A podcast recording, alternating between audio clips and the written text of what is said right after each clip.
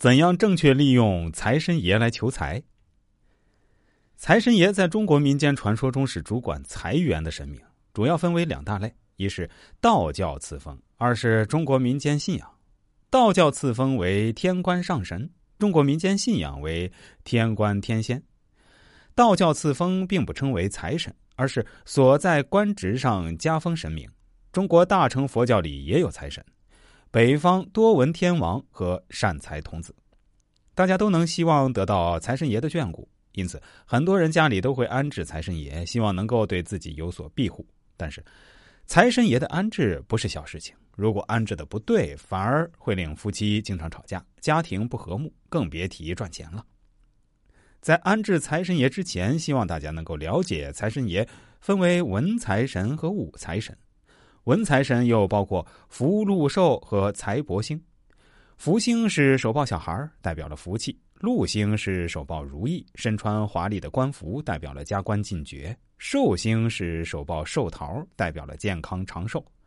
如果安置福禄寿三星，就要明白禄星是正直的文财神，其余两位是增添之神。财帛星君是另一位文财神，左右抱着金元宝，右手抱着财神进宝的轴卷。是天上的太白金星，掌管着天下财富；而武财神则包括关公和赵公明。了解文武财神之后，大家就可以学习安置财神爷的妙招，催旺全家人的财运了。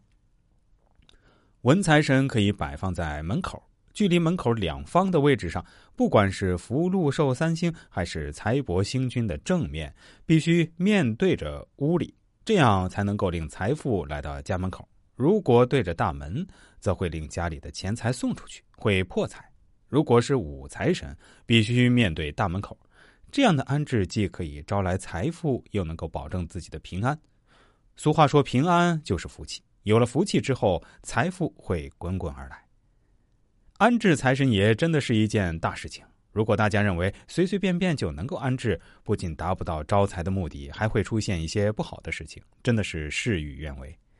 在正确安置财神爷之后，请大家一定要进行妥善保管，虔诚的进行供奉，这样财神爷才能够保证家里的平安，驱除病痛，财富滚滚而来。